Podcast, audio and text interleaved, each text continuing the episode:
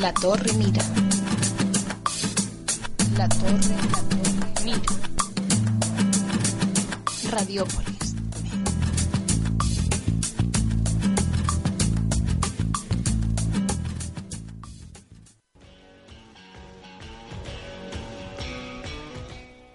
Buenas tardes. Bienvenidos a esta nueva edición del informativo La Torre Mira. Les habla Piedad Bejarano y me acompañan Inés Serrano, Alejandro Florindo y Rocío Cabello. Bienvenidos. Buenas tardes. Hola. Hoy estamos nuestro equipo de informativos en el barrio de Nervión, en el centro cívico sindicalistas Soto, Saborido y Acosta, que es conocido popularmente en el barrio como Ranilla, y que recibe su nombre por la cárcel antigua que tenemos aquí al ladito y que es un importante símbolo de la memoria histórica de nuestra ciudad. Agradecemos al personal del centro cívico todas las facilidades que han dispuesto y su acogida para trasladar la actualidad local a los barrios, que como sabéis es la vocación de este informativo, que es de la ciudadanía. A continuación, mis compañeros dan paso al sumario de noticias locales.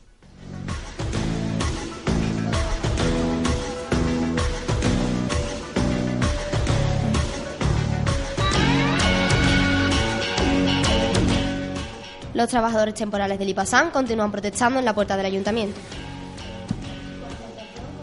Siria. Sin cadenas, un proyecto sevillano para incorporar a la mujer a la bicicleta.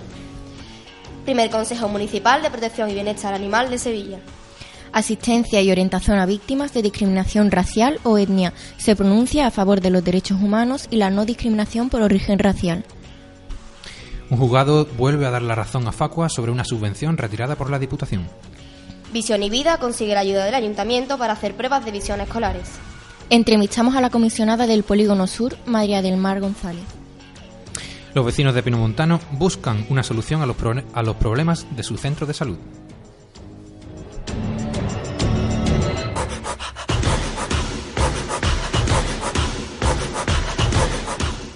Los trabajadores temporales del IPASAN continúan protestando en la puerta del ayuntamiento. Este grupo de trabajadores fue contratado en una campaña proveniente del paro. La razón por la que están concentrándose en la puerta del ayuntamiento es porque exigen que se les adhiera una lista por la que podrían llegar a alcanzar el contrato de indefinido no fijo. El representante de comisiones obreras del IPASAM, Antonio Bazo, nos explica la situación de los trabajadores indefinidos no fijos y la de los trabajadores temporales.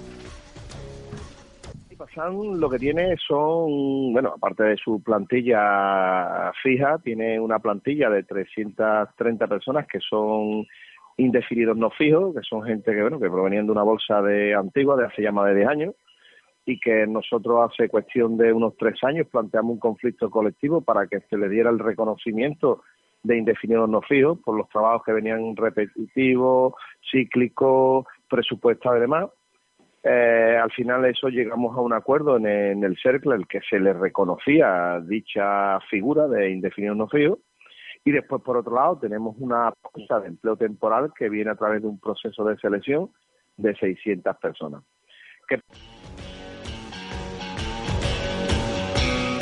Mientras los trabajadores continúan manifestándose, el ayuntamiento está estudiando el caso, por si pudiera haber alguna irregularidad en el contrato, que les hiciera entender que tras pasar por esa temporalidad podían adquirir el puesto de indefinidos no fijos, como otros trabajadores que llevan años en esa bolsa de empleo.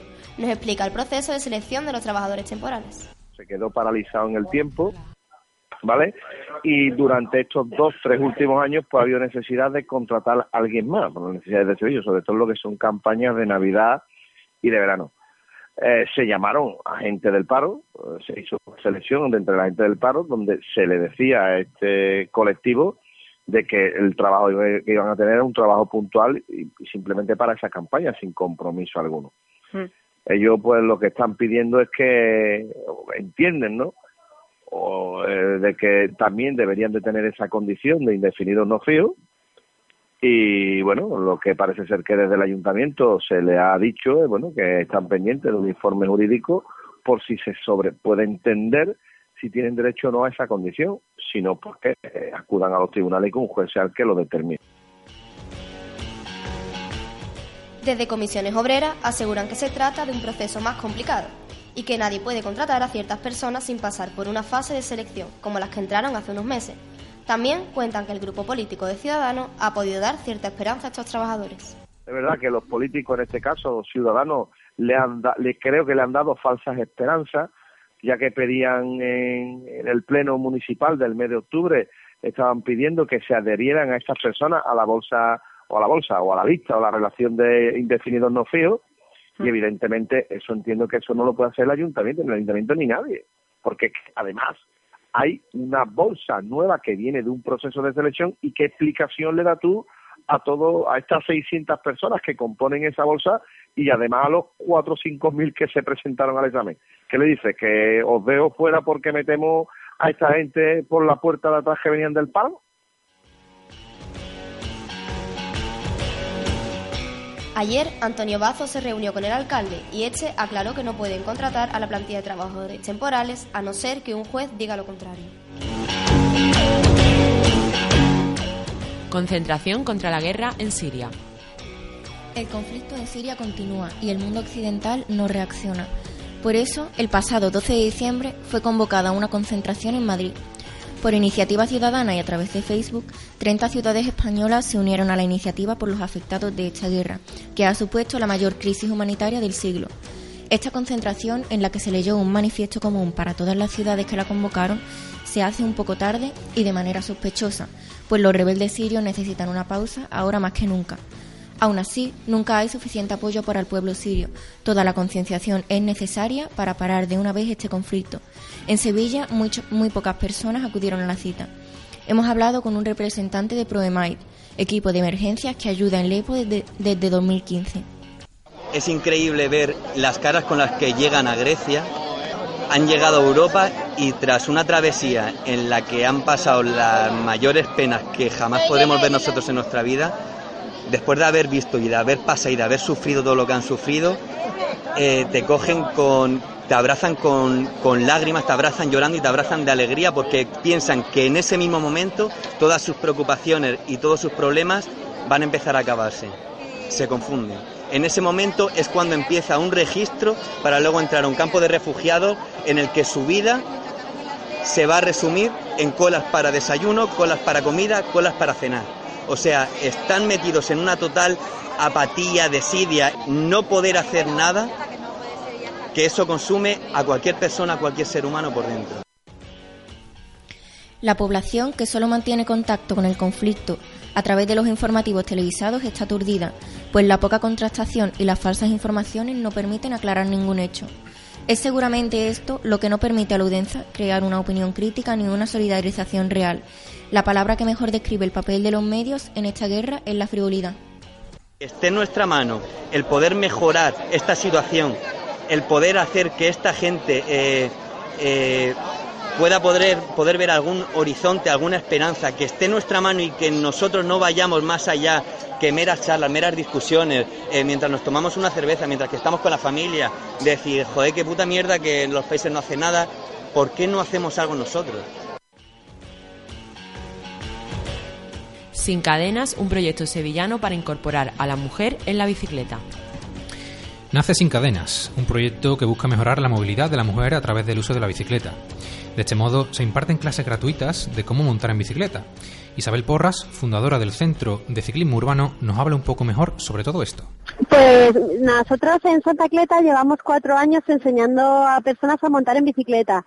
Entonces en este tiempo nos hemos dado cuenta que la mayoría de las personas que no saben montar en bici en Sevilla son mujeres. Y abrimos un crowdfunding, una financiación colectiva, para poder dar esas clases de montar en bici gratuitas al público, ¿no? Y también a colectivos en riesgo. Asimismo, la campaña de crowdfunding también servirá para publicar un libro con consejos y así ayudar a las personas que quieran aprender a subirse a una bicicleta. Tenemos un libro editado, unas pautas para enseñar a montar a personas adultas en bicicleta. Entonces queríamos como convertir esa, esas notas en un verdadero libro, editarlo, publicarlo y así una persona mayor que quiera aprender a montar en bici pues pues lo puede puede comprarse el libro y puede aprender por su cuenta y también el PDF que fuera gratuito de libre acceso. A las personas que se apunten a la campaña se les hará obsequio de una bicicleta si finalmente se consiguen los objetivos del presupuesto. Asimismo, como dato, las mujeres que se mueven en Sevilla en bicicleta suponen menos del 35% del total de las personas. Primer Consejo Municipal de Protección y Bienestar Animal en Sevilla. El Ayuntamiento de Sevilla ha puesto en marcha los trámites para la constitución del Consejo Municipal de Protección y Bienestar Animal de Sevilla. Cuentan con la participación de entidades como el Colegio Oficial de Veterinarios, la Consejería de Salud y la Policía Local. Se anuncia además un proyecto de captura, esterilización y suelta controlada de gatos callejeros, que ya se desarrolla en algunas ciudades de Europa. Se promete con esta medida controlar la población felina de la ciudad, además de evitar problemas de salud. En la protectora La Candela de Sevilla esperan que medidas como esta sirvan para ayudar a asociaciones y protectoras que abogan por los derechos de los animales. Pues yo creo que realmente, eh, tal y como está puesta la ley nueva, eh, como bien dice, va enfocado al ser humano y a la salud para que no haya animales por la calle, pero mm, en cierta medida nos beneficia, ¿sabe? Todo lo que nos venga beneficiando siempre que vaya a ser rescatando a los animales y no dándole un, uh, no llevándolo a perrera ni sacrificándolo ni de esta manera, ¿sabes? Si de verdad es ayudando a protectoras que de verdad nos queremos encargar de salvar la vida a, a esos animales.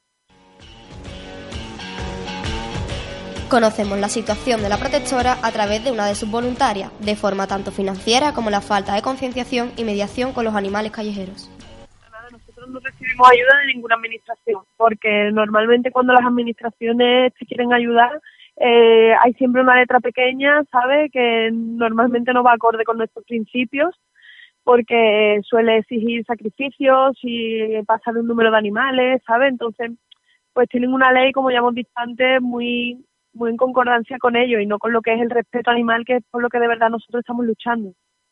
Porque realmente controlando el número de animales de las calles como es la única manera de vaciarlas, digamos, ¿no?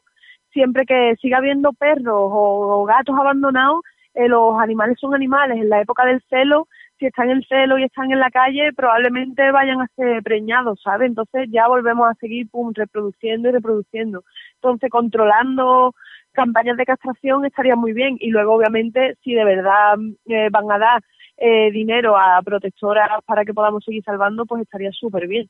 pues yo creo que la gente tiene que tener muy claro que cuando adopta un perro o un gato, esos animales van a durar muchos años. Mucha gente, muchas veces la gente no es consciente de ello, ¿sabes? Y un perro te dura 15 años, entonces tú tienes que estar eh, concienciado de que tú tienes un compromiso. Tú estás firmando un compromiso de 15 años con un ser vivo, ¿sabes? El problema es que la gente acaba abandonando sus animales y entonces se acaban reproduciendo en las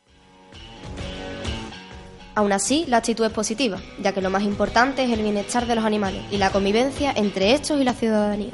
Yo pienso que estaría súper bien que esa iniciativa eh, funcionara, aunque no vaya a funcionar, pero por lo menos se están empezando a ver que hay mucho más avance en este tema, ¿sabes? Mm. Hay mucho más concienciación, hay mucho más movimiento, aunque luego no lleguen al fin que quieren, pero oye, poco a poco yo creo que se va cambiando un poco el tema de los animales abandonados a ver si podemos conseguirlo. Asistencia y orientación a víctimas de discriminación racial o etnia se pronuncian a favor de los derechos humanos y la no discriminación por origen racial. Esta mañana ha tenido lugar la rueda de prensa realizada por el Servicio de Asistencia y Orientación a Víctimas de Discriminación Racial o Etnia, aprovechando el Día de los Derechos Humanos. El acto presentado ha estado compuesto por Fundación Secretariado Gitano, ACCEM, Movimiento contra la Intolerancia, Fundación CEPAIN, Comisión Española de Ayuda a Refugiados, Movimiento por la Paz, Cruz Roja y Red Acoge.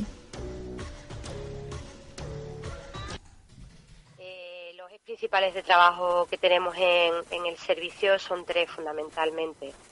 El primer eje sería el contacto con agentes clave. Por ejemplo, desde la Mesa Territorial de Sevilla eh, hemos llevado a cabo ya reuniones con la fiscal jefe eh, y trabajo en red con responsables de las oficinas de consumo y otras entidades públicas.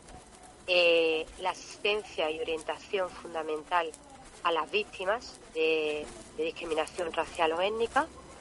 En este punto hemos de destacar que en el último año hemos visto como los incidentes discriminatorios han, han aumentado en nuestra comunidad autónoma considerablemente. Y la sensibilización e información desarrollando actividades como las que tenemos en el día de hoy. Todas las entidades que componen el servicio tratan con personas. Es por ello que son conscientes de que la discriminación racial va en aumento. La crisis migratoria y humanitaria aflora grupos y líneas de pensamientos contrarios al principio igualitario del trato discriminatorio. Por lo tanto, la labor de este servicio es trabajar para que esas personas estén amparadas en dicho principio y en la Declaración de Derechos Humanos. Por eso, la labor real de la Fundación es compartir sus objetivos, no solo por toda la entidad social, sino por la sociedad. Sirviendo a su vez el acto para inaugurar unas jornadas informativas y de sensibilización, donde se han concentrado en cuatro puntos estratégicos de Sevilla con mesas informativas, que son Plaza de la Encarnación, Centro Cívico El Esqueleto, Estación de Autobuses Plaza de Armas y Plaza Blanca Paloma,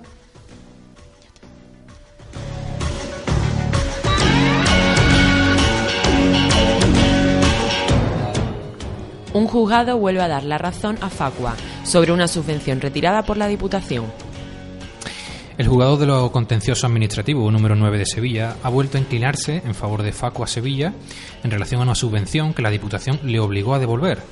La propia Diputación ya fue condenada hace tres meses por diversas irregularidades en la concesión de las subvenciones de 2015 a las asociaciones de consumidores. Otorgada en 2012 y ejecutada al año siguiente por valor de 14.666,66 euros, la subvención en cuestión fue puesta en marcha por Facua de acuerdo a las bases de la convocatoria, aunque eso no bastó, ya que la asociación se vio obligada a devolver el importe íntegro de la misma. Tras numerosas alegaciones y escritos, Facua denunció al organismo provincial, que fue condenado al pasado mes de septiembre por irregularidades. Ahora, por segunda vez, el juez vuelve a fallar en favor de la asociación. Rocío Algeciras, secretaria general de Facua Sevilla, asegura que cumplieron con todos los requisitos exigidos desde la Administración. Bueno, en relación con este tipo de subvenciones del 2012, ejecutado en el 2013, pues Facua Sevilla ejecutó el proyecto correctamente y realizó las actividades en todos los municipios que, hizo en su programa, pero a la hora de, de justificar las actividades, Diputación entendió que cometimos algunas irregularidades según el, el, concepto del funcionario que tiene que resolver la justificación de las subvenciones. Nosotros entendíamos que no, que todo estaba correcto y por tanto eh, hemos terminado en los tribunales. Facua Sevilla, cuando Diputación le abrió un expediente de reintegro de dinero de unas actividades que habíamos realizado, asumimos el coste de esas actividades y devolvimos el dinero a Diputación, pero nos fuimos a los tribunales. Y los tribunales ahora eh, han dicho que teníamos razón, que las actividades fueron ejecutadas correctamente y todo justificado correctamente. En consecuencia, la Diputación deberá devolverles 15.437,54 euros, importe de la subvención completa con los intereses de demora cobrados. Tal como denunciaba Facua, la sentencia en cuestión recoge que no se ha incumplido la obligación de justificar dicha subvención. Rocío nos resume las numerosas irregularidades que llevan sufriendo desde hace tiempo por parte de la Diputación. Diputación de Sevilla continuando en su línea, eh, no, que no lo dice Facua Sevilla, lo están diciendo los tribunales de irregularidades en la concesión de subvenciones, pues en relación con los puntos de información al consumidor, las mismas subvenciones, pero las de este año, las del 2015-2016, pues Diputación resolvió la convocatoria de subvenciones de una manera que a Facua Sevilla le, le, parecía totalmente ilegal. No estoy hablando de cuantía económica, sino estoy hablando de irregularidades legales en la propia resolución de concesión. Por lo tanto, Facua Sevilla no quiso coger ese dinero, eh, le dijo a Diputación que no quería ese dinero y ha llevado a los tribunales la resolución de Diputación en la que repartió el dinero este año, porque además lo hizo así, repartiendo, no con la ley en la mano. Facua Sevilla no cogió el dinero y ha ido a los tribunales. Y de nuevo, por segunda vez en el mismo año, un juez ha dicho que Diputación ha hecho las cosas mal. Según ha asegurado a esta asociación a Radiopolis, la subvención contemplaba el desarrollo de programas de formación a los consumidores en varias localidades sevillanas durante 2015 y 2016 a través de puntos de información al consumidor. Ellos, según cuentan, avisaron a la Diputación del inicio de las actividades y presentaron la justificación del proyecto dentro del plazo que marcaban las bases. Esta asociación insta a la Diputación a que cumpla con lo dispuesto en la sentencia antes de finalizar el año, ya que de lo contrario aseguran que no tendrán ningún reparo en volver a acudir a los tribunales para reclamar una subvención que consideran más que justa. Las actuaciones que ya caben son únicamente las judiciales, es decir, nosotros tenemos dos sentencias por asuntos diferentes y Diputación de Sevilla, que ha perdido las dos sentencias y que ya no hay posibilidad de recurso alguno, pues tiene que cumplir la sentencia. Eso da igual que sea la Diputación de Sevilla que sea Pepe Pérez en su casa, ¿entiendes? Si mm, Diputación no cumple la sentencia, pues Facua Sevilla se verá obligada a pedirle al juez la ejecución de las mismas.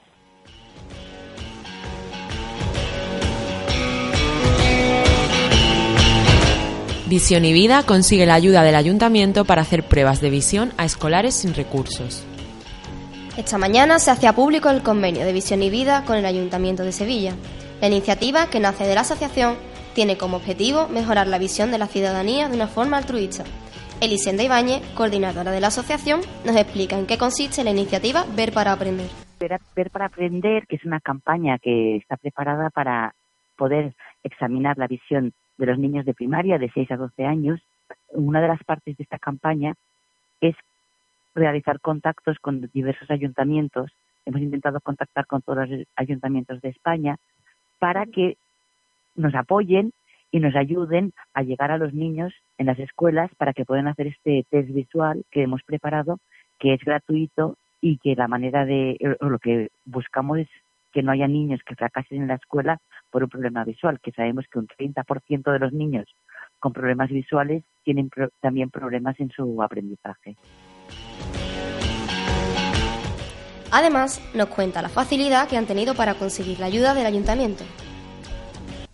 Em, la verdad es que el Ayuntamiento de Sevilla, cuando recibió esta información, se la mandamos y enseguida se puso en contacto con, la asociación, con la Asociación Visión y Vida, para realmente intentar establecer un acuerdo y que ayudáramos a los niños eh, sevillanos a, que pudieran acudir a las ópticas y realizar este test visual, especialmente en las zonas de mayor dificultad económica, en las zonas más de exclusión social. La iniciativa la llevan a cabo varias ópticas en la zona de más dificultad económica. Es el primer año que se desarrolla este proyecto, pero no quieren que sea el último. Ah, esta iniciativa la llevan a cabo aproximadamente unas 30 ópticas de Sevilla que las podréis encontrar en la web que están indicadas. Esta web es www.verparaaprender.es y las escuelas con las que llegamos a un acuerdo con el Ayuntamiento de Sevilla son de las zonas o de los distritos de Cerro Amate, Este, Macarena y Sur. En estas zonas hay unas 22 escuelas que el Ayuntamiento de Sevilla es la que nos, las escuelas que nos pidió que por favor atendiéramos de forma especial, pues porque los niños eh, están en situación de mayor desprotección, son zonas con mayores dificultades económicas y, necesitan, como todos, una revisión visual, pero especialmente que favoreciéramos a estas escuelas. Visión y Vida nunca había hecho una acción de esta dimensión parecida antes. El año 2016 ha sido el año que hemos dedicado a la visión infantil, porque creemos que que los niños son el futuro de este país y, queremos intervenir en su éxito en la escuela y que no esté su éxito comprometido por, un tema de, de... En 2016 se han realizado más de 10.000 exámenes visuales y de momento se han hecho 6.000 gracias a esta iniciativa. El año que viene pretenden superarse llegando a los 20.000. Entrevistamos a la comisionada de Polígono Sur, María del Mar González. Polígono Sur es un barrio del Distrito Sur que se comprende en un marco de diferentes administraciones a varios niveles y que se articulan dentro del plan integral que se diseñó desde 2003 por las características especiales de esta parte de Sevilla. La oficina de la comisionada, en este sentido, ejerce un papel de mediación fundamental en los distintos ámbitos competenciales de Gobierno Central, Junta de Andalucía y Ayuntamiento de Sevilla de este plan. La semana pasada nos trasladamos a la residencia universitaria Flora Tristán, ubicada allí, y desde donde hicimos el informativo. La actual comisionada, María del Mar González, disculpó su ausencia debido a compromisos ineludibles. Esta semana hemos tenido la ocasión de hablar con ella y nos interesamos por la función que ejerce. Esta figura, en este caso es una comisionada, es una figura de interlocución, fundamentalmente. Es una figura que intenta que eh, dialoguen las distintas administraciones y dialoguen además con el barrio para adaptar sus políticas, para adaptar su quehacer cotidiano a las necesidades del barrio. Este es un barrio con unas características muy especiales, con unos niveles de exclusión muy altos, por desgracia, porque se fue acumulando aquí, se fueron realojando colectivos de población excluida y no nos valen las prácticas habituales que se desarrollan en otros barrios. Entonces, pues desde la educación a la salud, pasando por el empleo, necesita de una vuelta especial necesitan un acompañamiento especial, necesitan un modo especial de hacer. Y básicamente nuestro trabajo consiste en, tener interlocución, en dialogar con las distintas administraciones para que adapten su quehacer a las características del barrio y conseguir además que dialoguemos conjuntamente en estructuras en red, estructuras colaborativas, en mesa, para poner en marcha estas políticas. Sánchez también valoró a la reclamación histórica del barrio a una, comisaría en las mismas condiciones que hay en el resto de distritos y que contribuye a normalizar Polígono Sur, siempre estigmatizado por cuestiones de seguridad. Zoido, actual ministro de Interior, además se comprometió cuando era alcalde de Sevilla a que se construyera y pusiera en marcha. Esto nos contesta la comisionada. A ver, la comisaría es una necesidad evidente en este barrio, es una demanda histórica. Este barrio lleva más de 30 años reclamándola. Es un compromiso firmado por todas las administraciones en el marco del plan integral, aprobado por las tres administraciones. Y es un compromiso además posterior al plan integral de la firma que hubo del convenio entre el Ministerio del Interior en su momento y el Ayuntamiento de Sevilla, a raíz de lo de la Gavidia y tal. Esta es una de las comisarías que se iba a construir. Tiene un proyecto ya eh, diseñado. Disponemos de una parcela que, nosotros propusimos a la, a la Comisión Interadministrativa hace dos años, una parcela que es del Estado, está en el corazón del barrio, eh, rodeada de servicios públicos, en una avenida recién rehabilitada, con lo cual en una ubicación inmejorable. ¿Qué falta? Falta ya, lo único que falta es la voluntad política de ponerlo en marcha. No tiene un presupuesto todavía, esperemos que el presupuesto 2017 entre porque además las tres administraciones están eh, en, digamos, en una estructura colaborativa dispuestas a, impulsarlo. Por último, le preguntamos por la gran expectación generada en torno a la Factoría Cultural, un espacio que es competencia del Ayuntamiento de Sevilla, desarrollado a través de un plan urbano hecho con fondos europeos, que lleva anunciando su inminente apertura desde hace tiempo. Estas son sus palabras. Debe abrirse antes de final de marzo de 2017. Eh, todo va un poco más lento de lo que nos gustaría y con toda seguridad de lo que le gustaría a la propia Delegación de Cultura del Ayuntamiento, me consta. Pero es un proyecto que nos ilusiona mucho y nos ilusiona mucho porque es poner eh, un pivote en, la cultura en torno al cual hacer girar una, la transformación del barrio por ese ámbito. ¿no? Para nosotros, Factoría Cultural es una oportunidad eh, no solo de visibilizar una de las fortalezas del barrio, que es su patrimonio cultural, sino también es una oportunidad de dinamizar el barrio, de dinamizar además el barrio más degradado de los nuestros, que es el de Martínez Montañés. Sí, porque está en un sitio además muy. Está en la parte más sur del barrio, la parte más sur del barrio, en la barriada Martínez Montañés, en lo que ahora mismo es un descampado y que de aquí a un año será una, un parque. Está ya el proyecto en marcha de reurbanización de esa esplanada y además queremos que sea una oportunidad para la formación profesionalizadora en el ámbito de la cultura, para la exhibición, para el ensayo, para la exposición, es decir, eh, para la formación también en el ámbito cultural en general. Eh, o sea que para nosotros y para la producción audiovisual también y la producción de, obras en general.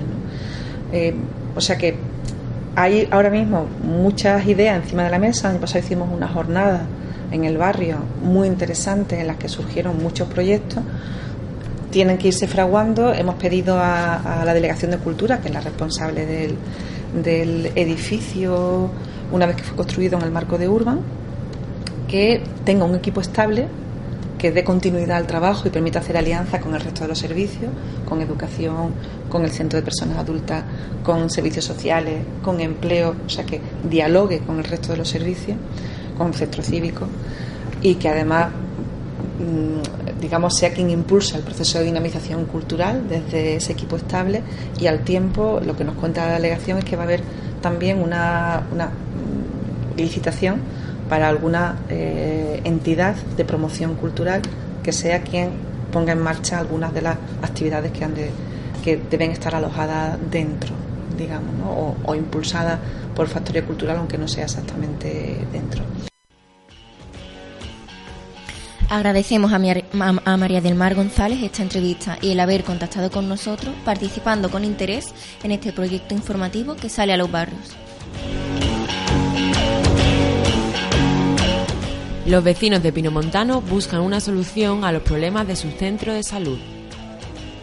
Los vecinos del Distrito Norte, adscri- adscritos al Centro de Salud Pinomontano B, están teniendo problemas con la atención sanitaria, tales como la reducción del tiempo de atención en la consulta. Manuel Castillo, portavoz de la Plataforma por una Buena Salud del Distrito Norte, nos cuenta la situación actual de este centro. Mira, la situación actual es que dispone de 11 médicos y 4 pediatras. Entonces, eh, para la población que atiende, que son 21.000 personas, el Centro de Salud de Pinamontano B, pues entonces, eh, según las reuniones que hemos tenido con la dirección y también viendo el, la, digamos, un poco eh, la opinión de los vecinos, pues parece que está un poco corto en el tema sanitario, a nivel de médicos. Entonces, según la, bueno, la antigua dirección, porque el director ha dimitido, harían falta algunos médicos más. Nosotros hemos estado y nos hemos puesto en contacto, vamos, nos citaron concretamente a la plataforma para la buena salud del Distrito Norte, formada por varias entidades de aquí de la zona, que son la Comunidad General de Pinamontano, Los Mares, Parque Flores, la Asociación de Vecinos Parque de Andalucía mm, y la Federación Guadalquivir. Hemos estado en, con la, en una reunión con la eh, gerente del distrito sanitario. Entonces nos comenta, nos comunica que bueno que la solución se iba, iban a intentar mejorarla, que esperáramos hasta finales de enero para ver los resultados, porque los tiempos de cita eran un poco altos, estaban en 10 días, bastante altos, vamos. Entonces nos promete que un nuevo médico que se va a incorporar ahora en enero, a finales de enero. Entonces, bueno, en principio un médico parece que es poco, pero bueno, confiamos en que la situación mejore. Los tiempos en cita han mejorado, eh, ahora mismo estamos en tres o cuatro días, en lo que es la cita, pero también se ha hecho acortando los tiempos de consulta para el enfermo, para el paciente. Se han intentado buscar varias soluciones, incluso exigiendo la construcción de otro centro para el cual cedería el terreno el Ayuntamiento de Sevilla. Entre las opciones que existen para terminar con este problema, se cree que tras la ampliación del centro Pinomontano A podrían pasarse a este, a este paciente del Pinomontano B. El Pinamontano A está mm, al parecer bien de médicos porque son menos en pacientes, menos cartillas, son 18.000 y lo que necesitaban era espacio, que tienen poco. Entonces se ha aprobado una ampliación del espacio en Pinamontano A. Con respecto a si fuera posible, pues supongo que, hombre, todo lo que sea, qui- mm, si fuera posible, eh, cartillas del Pinamontano B, pasarla a la pues vamos, yo no soy técnico en esto, no sé cuáles serían, pero siempre que un sitio que está más masificado se, desma- se desmasifique, digamos, y se pasen cartillas a otro, imagino que la situación mejoraría.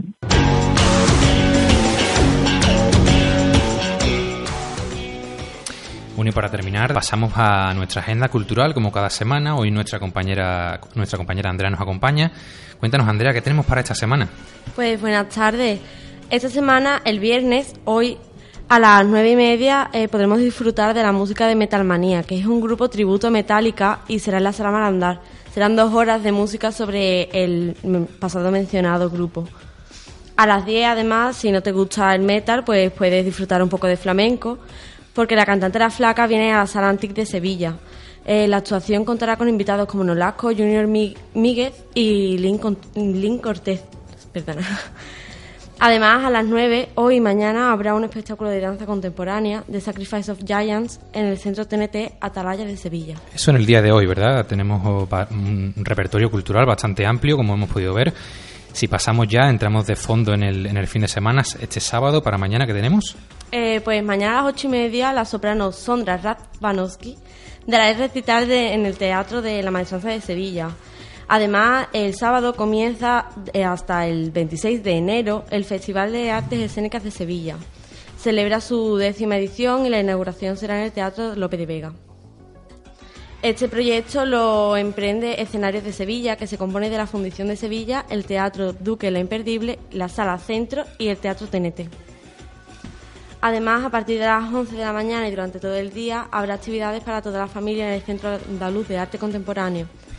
Esto es porque se acoge una nueva edición de Música por Juguete, que es un evento solidario que recoge juguetes para la compañía Operación Buena Gente. Perfecto. También vemos que el sábado vamos cargado con, iniciativas culturales. No se podrán quejar porque Toda la, agenda cultural que le traemos cada semana es de lo más actual de nuestra ciudad. Terminamos el fin de semana, este domingo que tenemos, Andrea. Pues este domingo es el Teatro de Navidad de Sevilla, que es muy tradicional aquí y tendrá lugar en el Teatro de la Maestranza. Será sobre las 12 de la mañana. Concierto de Navidad en nuestra ciudad, no se olviden, Teatro de la Maestranza a las 12 de la mañana. Tenemos que inaugurar la Navidad con, con fuerza, un año más. Para el miércoles, este miércoles, esta semana, ya empezamos con, con nuevas actividades, ¿verdad? Sí, se realizará el Cabaret Maldito, que es un espectáculo que tendrá lugar en el Charco de la Pava de Sevilla y es la tercera entrega del Circo de los Horrores. Está dirigido por Suso Silva y abrirá sus puertas a las ocho y media de la tarde. Terminamos al día siguiente, jueves 22, ya el día de la lotería, ya estamos todos inmiscuidos en esta, en esta Navidad, ¿verdad? Todos comprando los, nuestros productos para la cena, reuniéndonos con nuestros familiares. ¿Y qué tenemos para ese día, Andrea? Pues hay un concierto muy interesante a las ocho y media, que es un concierto de Miguel Poveda, y será en el Auditorio Fibes. Eh, será un espectáculo dinámico y variado en el que cantará piezas desde que empezó en el mundo de la música hasta su actualidad. Pues no se pierdan a Miguel Poveda, que siempre es un, un espectáculo verlo en directo. Muchísimas gracias, Andrea. Nada, Y muchísimas gracias a nuestros compañeros que han estado con nosotros esta semana. Nosotros nos despedimos, siempre deseándoles feliz fin de semana. Muchas gracias también a nuestros compañeros, que sin ellos no podrían, no podríamos hacer este, este programa. Samuel Luque y Miguel. Muchísimas gracias a ellos también, nuestros técnicos. Gracias a todos, gracias por escucharnos y buen fin de semana.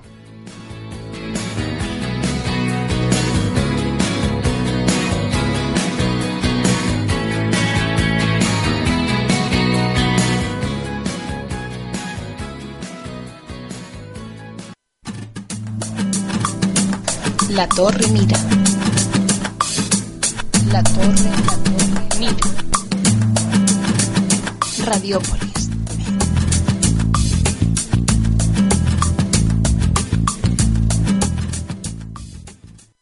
Este contenido forma parte de un proyecto que apoya la Delegación de Educación, Participación Ciudadana y Edificios Municipales.